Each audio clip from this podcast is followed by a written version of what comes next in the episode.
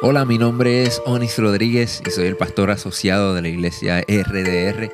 Bienvenido a nuestro podcast. Si aún no lo has hecho, toma este tiempo para suscribirte, conéctate con nosotros, hazte parte de nuestra familia.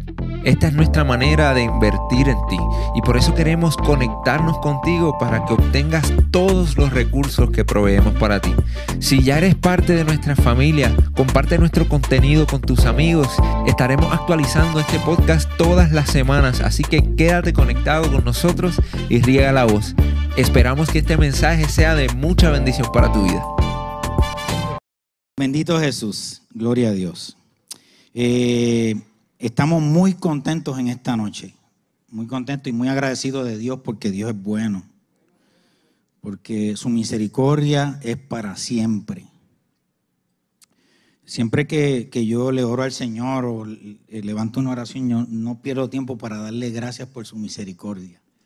Es una cosa que acostumbro a hacer porque es que he visto su misericordia en mi vida en una manera tan poderosa y maravillosa que yo no, no tengo manera de agradecerle a Dios lo bueno que Él ha sido conmigo. Y yo estoy seguro que con ustedes también ha sido muy bueno. ¿Verdad que sí, amado? Gloria a Dios. Eh, vamos a, si son tan amables, pueden quedarse sentados si quieren, pero vamos a orar para pedirle al Señor que Él me use en esta noche para traer una palabra que sea eh, de bendición para ustedes y para mí mismo. Padre, te doy gracias, Señor. Gracias por tu amor, gracias por tu misericordia, gracias por tu bondad. Te pedimos en el nombre de Jesús, Señor, que tú hables a través de mi mente, habla a través de mi corazón. Úsame como instrumento tuyo. Tú conoces la necesidad de tu pueblo, tú conoces mi propia necesidad. Háblanos de acuerdo a esa necesidad, Señor, porque queremos crecer en ti y queremos, Señor, seguir llevando tu evangelio efectivamente. Úsanos en nuestro propósito, Señor, en el nombre de Jesús. Amén, amén y amén. Gloria a Dios. Hemos estado predicando una serie de mensajes que se titulan eh, Comenzando el año con el pie derecho. Eh, y fue, fue un tema que, Dios inspiró a, nuestro pastor Oni. Y, y, yo creo que para mí fue, ha sido tremendo porque se me todos los mensajes que han predicado se me ha quedado aquí, pero es que ese, esa pequeña frasecita como que abrió el camino para como que uno entender ciertas cosas y uno decir, oye, la verdad es que es importante que ya que vamos a empezar esta nueva temporada este año, pues nosotros tomemos ese primer paso en una forma correcta. Porque tomar el, primer paso en una forma correcta establece como que un fundamento para que nosotros tengamos éxito. ¿Están de acuerdo conmigo, amados? O sea, damos, damos el, el, Es una frase común que para los que son zurdos a lo mejor les empezar con el pie izquierdo. O sea, pero lo que quiero decir es que lo que queremos decir con la frase, que ¿verdad? mi esposita que es zurda, este, lo que queremos decir con esta frase es que, que demos ese primer paso estableciendo claramente un fundamento de para dónde vamos y cuál va a ser nuestra meta. ¿Ok? Y dentro de esa visión que nosotros hemos estado hablando de nosotros como individuos y como, como miembros del cuerpo de Cristo, pero también como padres, como madres, como miembros de una sociedad, como parte de una sociedad, nosotros también tenemos una visión de congregación. Tenemos una visión como congregación. Y esta visión que nosotros tenemos para la iglesia Rey de Reyes es algo que el Señor ha puesto en el corazón de cada uno de los líderes y los pastores de esta casa. Y es que nosotros durante este año, nosotros como congregación vamos a buscar un avivamiento. Vamos a buscarlo. Y, esto de buscar el avivamiento no es algo nuevo. Esto es algo que incluso Habacuc, el profeta menor Habacuc, él lo, él, lo, él lo habló y se lo pidió al Señor en Habacuc 3.2. Y le dijo al Señor, oh Señor, aviva tu obra en medio de los tiempos. En medio de los tiempos, hazla conocer. O sea, dentro del corazón de ese profeta Habacuc estaba que el Señor trajera un avivamiento poderoso al pueblo de Israel. Para esa fecha que eran 400 años o 500 años antes de Cristo. Y nosotros como, como rey de reyes, ¿por qué nosotros estamos anhelando un avivamiento? ¿Por qué lo anhelamos? ¿Por qué nosotros como individuos anhelamos un avivamiento? Pero antes de nosotros contestar esa pregunta, yo quiero que entiendan algo que históricamente, en términos históricos, eso, eso es algo, no es nada nuevo como dije. O sea, históricamente ha habido grandes avivamientos que ha sido consecuencia, como consecuencia un despertar y una revitalización y una manifestación poderosa de los frutos del Espíritu en su pueblo, en la iglesia de Cristo. Y esta, y esta este despertar que nosotros estamos buscando, que por eso anhelamos un avivamiento, que haya un despertar de los frutos del Espíritu, que haya en nosotros pasión, que haya gozo, que haya transformación, que haya hambre de Dios, que haya deseo sobrenatural de nosotros servir, que haya una pasión para predicar el Evangelio y llevar y evangelizar a la gente perdida. Ese avivamiento que estamos buscando, eso que estamos nosotros buscando, es parte, ¿saben por qué? Lo estamos buscando porque nosotros somos hijos de Dios. Y como somos hijos de Dios, nosotros íntegramente nosotros tenemos que vivir con esa pasión hacia nuestro Dios. Tenemos que vivir con esa pasión de ser agradables a Dios, de, de, que cada día más y más buscarle y buscarle. Y eso es lo que provoca en nosotros el deseo del avivamiento. Y ha habido grandes avivamientos en la historia, como lo hemos dicho en Alemania, John Wesley, que, que, fue un avivamiento tan y tan poderoso, George, Whitefield. Eh, fueron avivamientos tan poderosos que, que transformaron a Inglaterra para la época del 1700. ¿Saben que hubo lo, lo, del problema que ocurrió de la Revolución Francesa, que eso fue un desastre para Francia? Pero ¿por qué eso mismo no ocurrió en Inglaterra? Porque hubo una iglesia que tuvo un avivamiento en el 1725. Y esa iglesia trajo una transformación social y trajo una transformación tan poderosa a Inglaterra que Inglaterra se convirtió en, en qué? En la, en la vista de todo el mundo. Inglaterra se convirtió en qué? En el país que todo el mundo quería ser como ellos.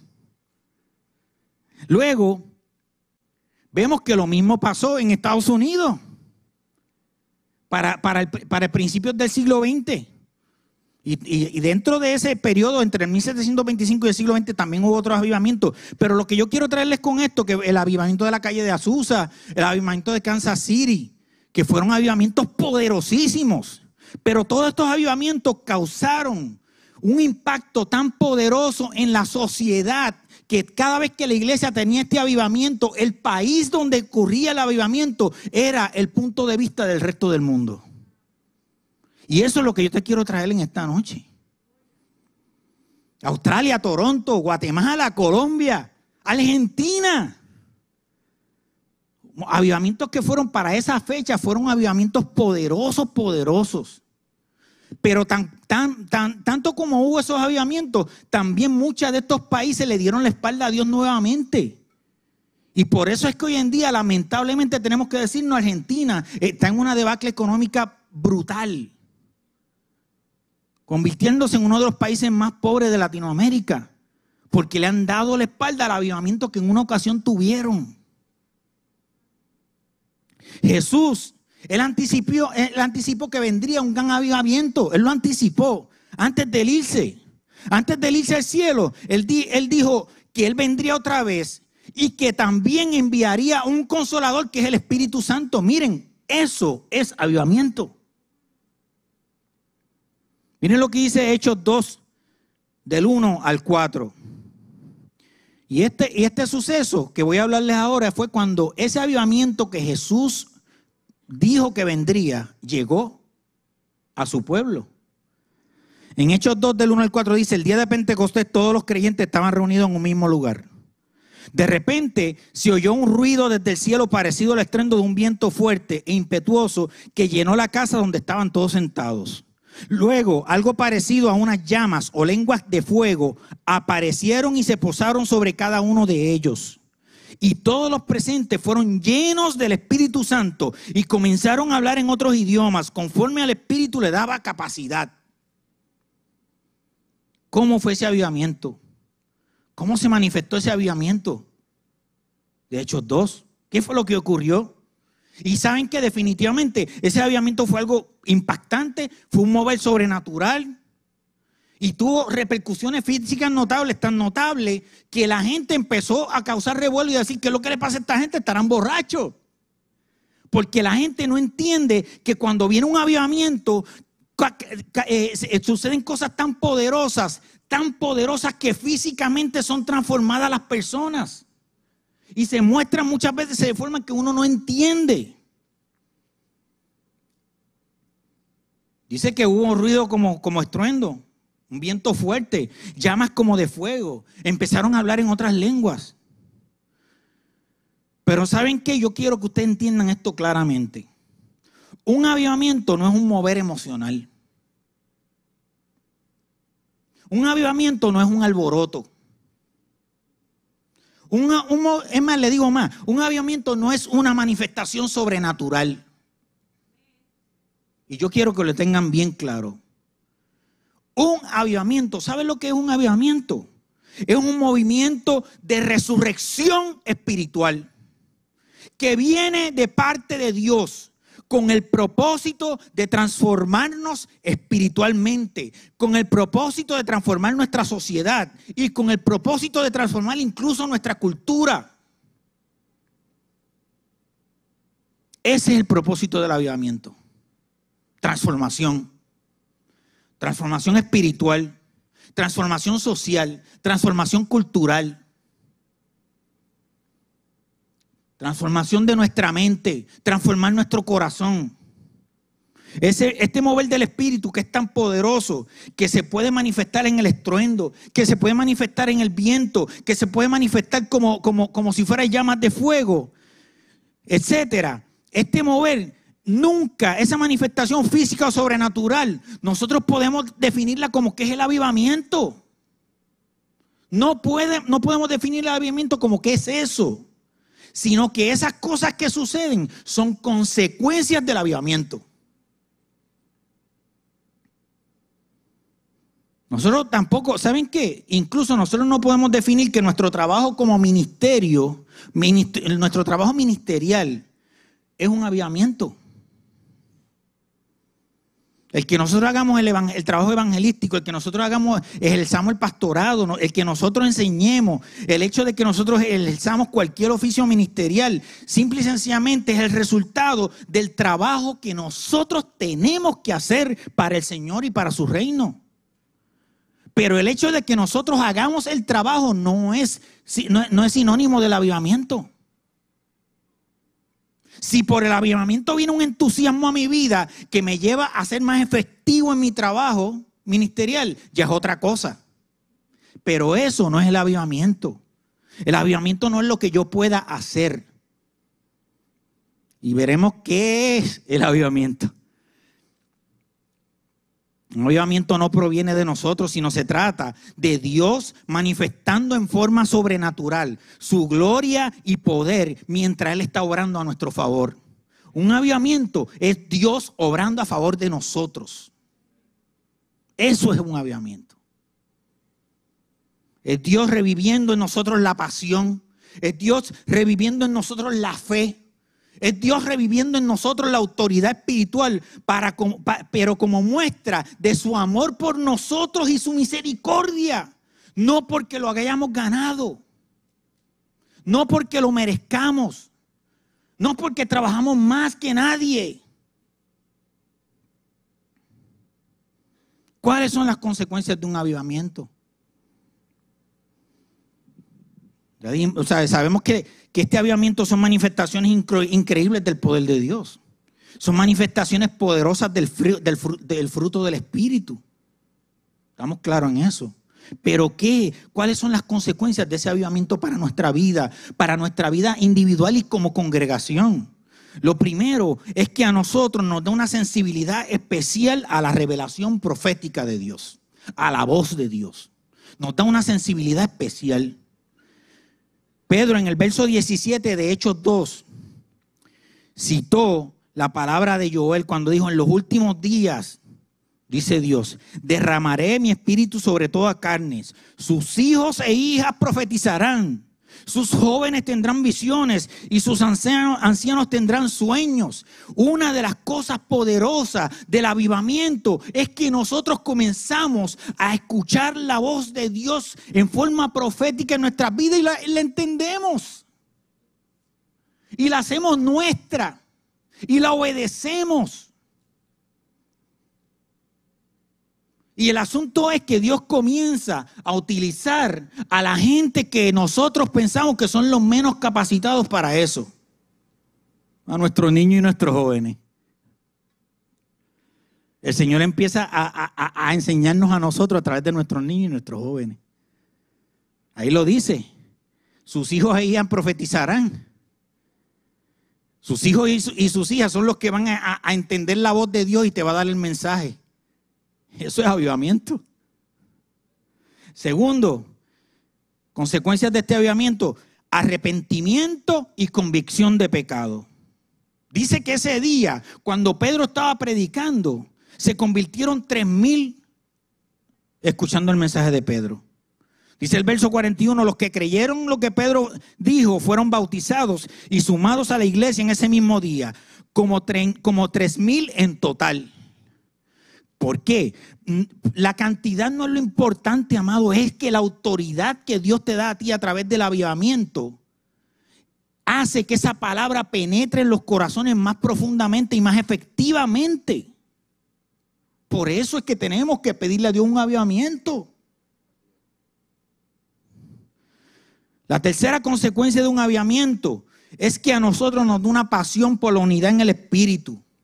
Y eso está en el verso 42. Dice, todos los creyentes se dedicaban a las enseñanzas de los apóstoles, a la comunión fraternal, a participar juntos en las comidas, entre ellas la cena del Señor y la oración cuando, cuando ocurre un avivamiento en, la iglesia, hay una pasión por estar a tono, por, por, amar a mi hermano en Cristo, por unirme a Él para que para compartir lo que yo tengo. Me hace más dadivoso, me hace más sensible, me hace empático al dolor de mi amado hermano en Cristo.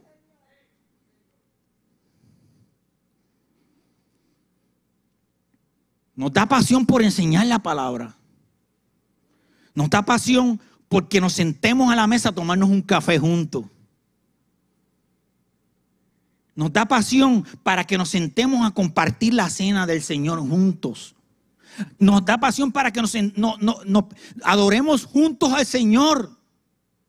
Nos da tanta y tanta pasión que no hay nada ni nadie que detenga yo venir un miércoles en la noche a la iglesia.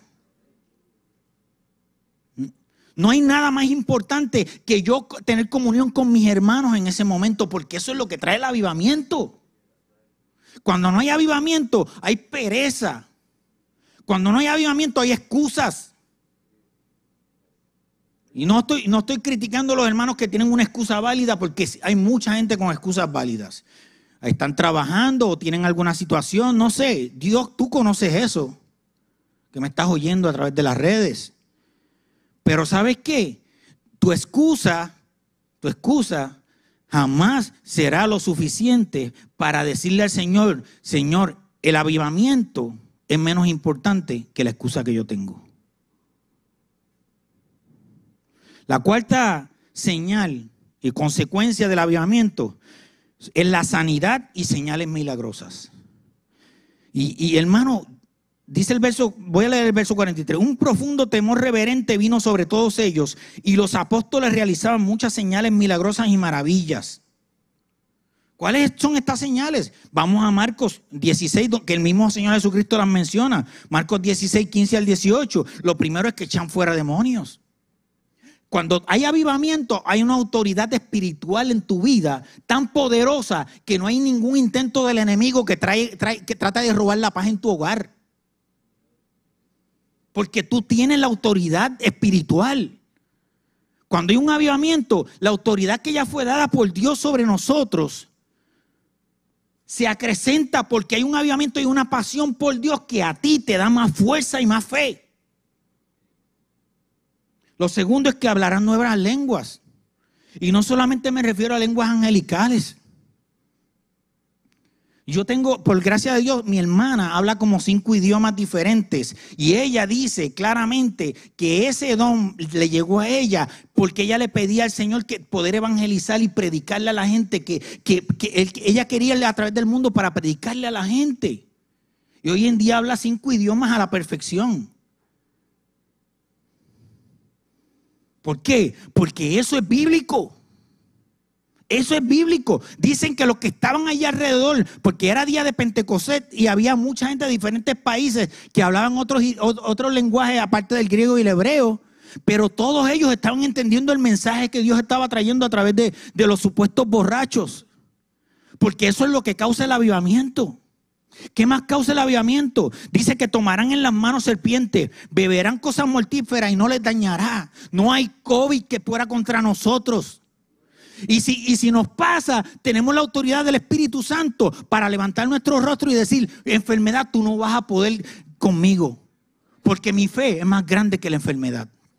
Porque hay avivamiento en mi vida. Dice que, pondrán en sus, sus manos sobre los enfermos y sanarán. ¿Por qué? Porque el avivamiento trae autoridad del Espíritu. Trae autoridad del Espíritu. El avivamiento trae tanta autoridad que cuando hay una depresión de por medio, tú pones la mano y esa persona sana. En el nombre de Jesús. La quinta consecuencia del, del avivamiento es que se manifestará un deseo fuera de lo común de servir y de ser dadivosos. El verso 44 y 45 dice, todos los creyentes se reunían en un mismo lugar y compartían todo lo que tenían. Vendían sus propiedades y posesiones y compartían el dinero con aquellos en necesidad. El verso 46 dice, se reunían en las casas para la cena del Señor y compartían sus comidas con gran gozo y generosidad todo el tiempo alabando a Dios y disfrutando de la buena voluntad de toda la gente. Y cada día el Señor agregaba a esa comunidad cristiana a los que iban a ser salvos. salvos. Miren qué cosa maravillosa el, avivamiento trae eso. Trae esa pasión y esa necesidad de yo ser empático con el dolor de mi hermano y con la necesidad de mi hermano. Saca de mi corazón el egoísmo, saca de mi mente los no puedo.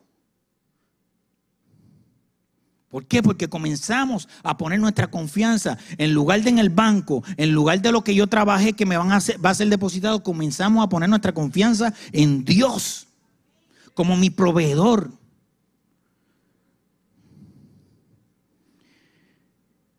Y lo, lo último que provoca es una pasión por la adoración intensa. Cuando uno está encendido en el espíritu, cuando hay un aviamiento en la vida de uno, es una es como, como una necesidad, como unos deseos de adorar a Dios constantemente. Dice el verso 46, adoraban juntos en el templo cada día, cada día, no solamente los miércoles y los, y los, y los domingos. Nosotros comenzamos ayer a orar todas las mañanas a las 6 de la mañana aquí en el templo. Son bienvenidos mis amados hermanos. Vamos a darle la prioridad a Dios en nuestra vida. Y yo sé que muchos trabajan, que muchos no pueden, que mucho es difícil levantarse a esa hora, pero hermano, estamos aquí orando, buscando el rostro de Dios. Y si puedes, hazlo en tu casa, si no puedes llegar hasta aquí. Entendamos una cosa claramente aunque el avivamiento es un producto de la voluntad divina, hay un proceso de preparación que es nuestra responsabilidad. Nosotros tenemos que preparar las cosas. Nosotros tenemos que preparar la mesa. es cierto que el que va a traer el, el pavo y el que va a traer el postre y el que va a traer las bendiciones es Dios, es el que nos va a dar el aviamiento. Pero nos toca a nosotros preparar el ambiente, preparar la mesa. Nos toca a nosotros preparar la mesa, ponerle el mantel, poner los platos, poner la cuchara, el tenedor, el cuchillo, ponerle una velita ahí, ¿verdad? Para que dé olor. Eso nos toca a nosotros. Preparar el ambiente correcto para que cuando venga la mesa, la mesa, la cena del Señor, esté eso preparado. Porque ¿qué va a pasar? Va a llegar el Señor con el pavo, y, estoy ilustrando esto, estoy usando una, analogía. Va a llegar el Señor con el pavo y va a decir, ah, pero si la mesa no está hecha, me voy a ir a, la casa del vecino, que si la mesa de él está preparada. Si tú quieres, quieres cenar, quieres comer de lo que Dios tiene para ti, tú quieres comer de eso, degustar de eso, tú quieres que eso llene tu vida, te bendiga, prepara la mesa. Prepara la mesa. Nosotros somos responsables de preparar esa mesa y de esperar con paciencia que Dios haga su obra. Y yo digo, si es importante que nosotros conozcamos las cosas que, que trae como consecuencia un aviamiento, es también importante saber qué fue lo que pasó, qué fue lo que ellos hicieron para preparar la mesa para que viniera el avivamiento en el aposento alto que ellos hicieron. ¿Qué hacían los seguidores de Jesús mientras ellos estaban esperando esa promesa? Se fueron a dormir cada cual a su casa. Dijeron, no, vamos a esperar y, si llega, pues.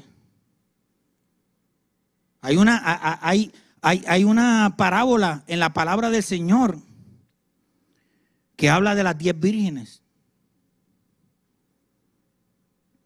Y esta parábola a nosotros, que está en Mateo 25, las diez vírgenes se trataban de, damas de honor en una boda, ¿ok?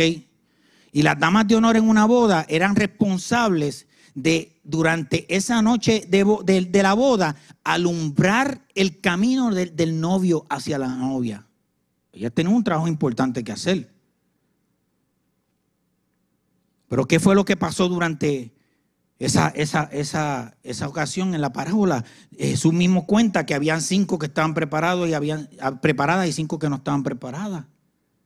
Habían cinco que tenían sus lámparas llenas de aceite y estaban preparadas y listas para la llegada del novio. Pero habían cinco que no estaban listas. ¿Qué pasó? Que se quedaron dormidas. Y de momento se despiertan y dicen, ya viene el novio. Ya viene el novio y ellas, ¿qué, tuvieron que hacer? Le, dijeron a las otras, ay, préstenos de lo de ustedes, préstenos el aceite de ustedes, porque el de nosotros se está acabando y no estamos preparados. Y ellas le dijeron, no, mijita, no, vete y compra. Vete y compra el tuyo. Porque yo me preocupé en preparar la mesa del Señor. Yo me, yo me, yo me preocupé en estar preparada para ese, ese, ese momento, pero tú no. ¿Y qué pasó? Fueron a comprar y cuando regresaron ya la puerta estaba cerrada. Ya las bodas se estaban celebrando. Yo no quiero quedarme afuera. Yo quiero estar listo para cuando venga el avivamiento. Yo quiero preparar la mesa que esté lista para cuando el Señor venga con ese avivamiento, cuando el Espíritu Santo traiga ese despertar en esta casa. Yo quiero estar preparado. Quiero que mi lámpara esté llena de aceite quiero que, estar preparado con unción y, poder de lo alto. Y eso yo lo logro solamente de una manera, que fue la misma manera que los que estuvieron en el aposento alto este, lo hicieron. ¿Saben cómo fue? Ellos estaban unánimes en oración. Dice Hechos 1.14. Todos se reunían y estaban constantemente unidos en oración junto a María, la madre de Jesús, varias mujeres y los hermanos de Jesús. ¿Qué dice ahí? Estaban constantemente unidos en oración. No está diciendo, ellos oraban una horita diaria, se iban a las casas. No dice eso. Ellos dicen que estaban como constantemente. La oración en unidad como comunidad de fe es poderosa, mis amados hermanos. Por eso es que la misma Biblia dice que, donde, que Jesús dijo, donde dos o más estén reunidos en mi nombre, ahí yo estaré. No es que Dios rechaza la oración individual, no me malinterprete. Lo que pasa es que donde hay una unidad, donde estoy unido con otra persona, hay un acuerdo. Estamos en acuerdo pidiendo, este, estamos en acuerdo orando y, y estamos en acuerdo con un acuerdo de un propósito, en propósito.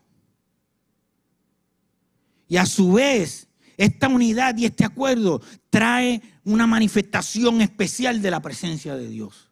Por eso es que como congregación es importante la oración. Oración, eh, la oración de la congregación trae liberación, trae restauración. Y, ¿Y saben qué trae? ¿Sabe por qué? Dos. ¿Por qué? Porque hay intercesión. Porque tú oras por mí, yo oro por ti. Y la intercesión es un, es un acto poderoso de fe.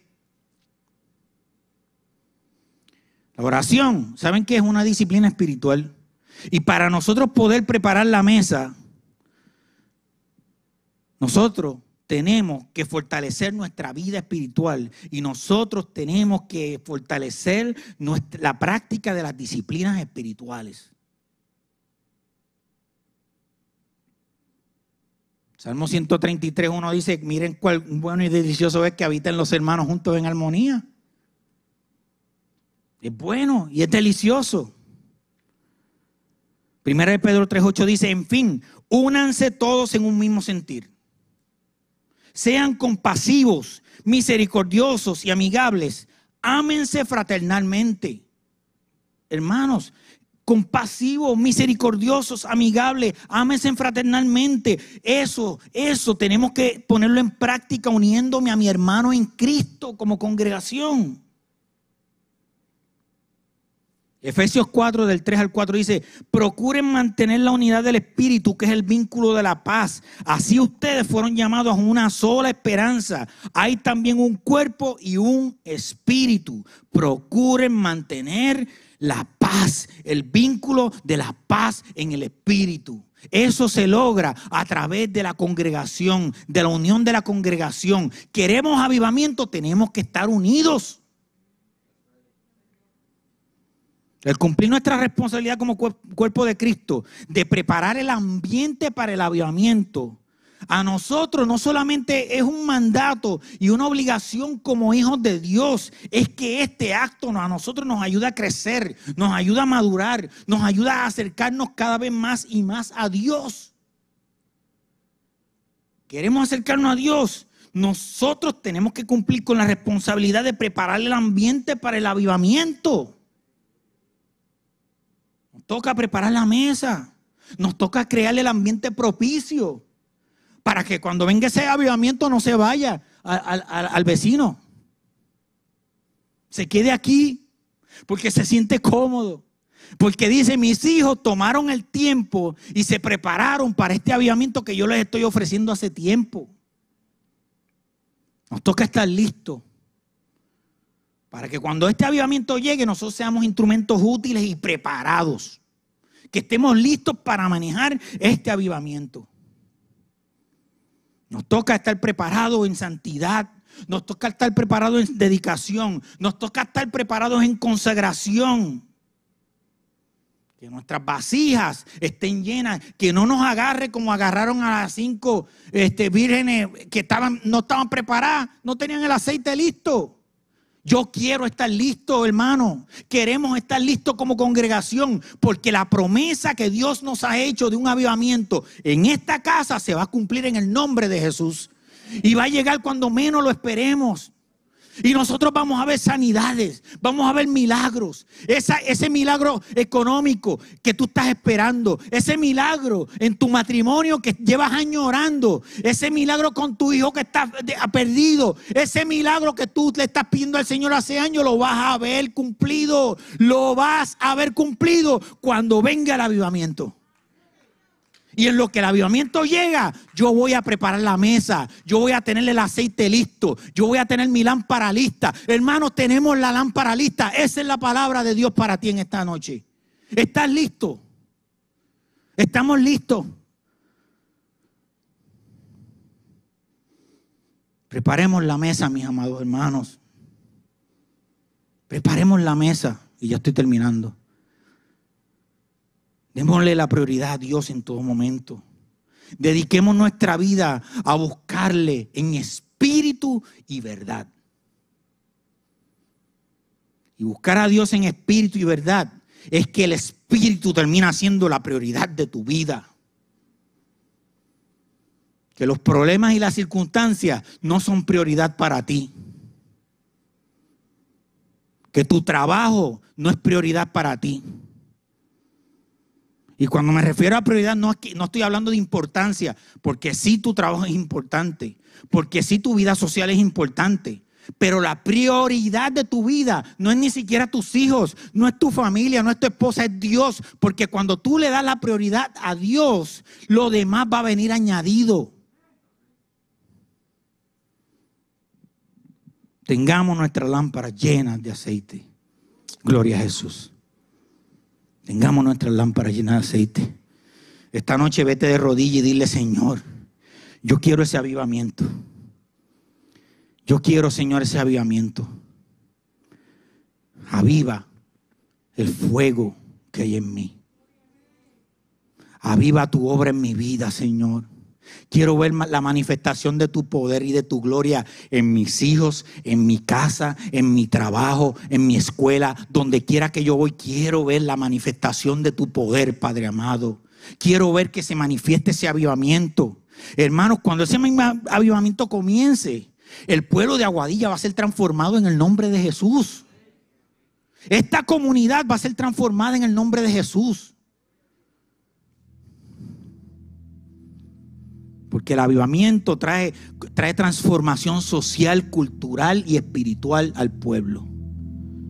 Y como ocurrió en Inglaterra, como ocurrió en Australia, como ocurrió en Argentina, nosotros vamos a ver la mano poderosa de Dios obrar en nuestras vidas y transformando el país de Puerto Rico. En el nombre de Jesús. Acompáñenme a orar, por favor, amados. Padre, te doy gracias por tu bondad y misericordia, Señor. Nosotros te pedimos en el nombre de Jesús, Señor, que tú a nosotros nos des, Señor, la capacidad, que tú nos des el deseo, el anhelo. Pon en nuestro corazón el fervor. Señor, que no seamos como la iglesia de Éfeso de Apocalipsis 2 que perdió el primer amor, sino que nosotros comenzamos a sentir el fuego del primer amor en nosotros la pasión por servirte, la pasión por adorarte, la pasión por orar juntos, Señor, por compartir lo que nosotros tenemos, lo que tú nos has dado, Señor. Pon en nosotros pasión y amor por la obra, Señor. Pon en nosotros pasión por evangelizar, por llevar el mensaje a las naciones, Padre amado. Que tu palabra sea, Señor, regada por todas las naciones de la tierra para gloria y honra de tu nombre, Señor. Que tu gloria se manifieste en este lugar, Señor, como nunca antes. Que el, fuego en nuestro corazón arda y queme todo lo que no te agrada, Señor. Que nosotros seamos luz en medio de las tinieblas, Señor. En el nombre de Jesús. Amén, amén y amén. Dios los bendiga, amados. Gracias por conectarte con nosotros. Si este mensaje ha sido de bendición para tu vida, te voy a pedir tres cosas. Primero, Hazte parte de nuestra familia. Suscríbete a nuestro podcast y conéctate todas las semanas con nuestro contenido. Número 2. Comparte nuestro contenido con tus amigos. Y número 3. Considera la posibilidad de asociarte con nosotros. Si Dios ha impactado tu vida a través de este ministerio, ayúdanos con tus donaciones a continuar bendiciendo a mucha gente. Lo puedes hacer yendo a iglesiardr.com diagonal donaciones.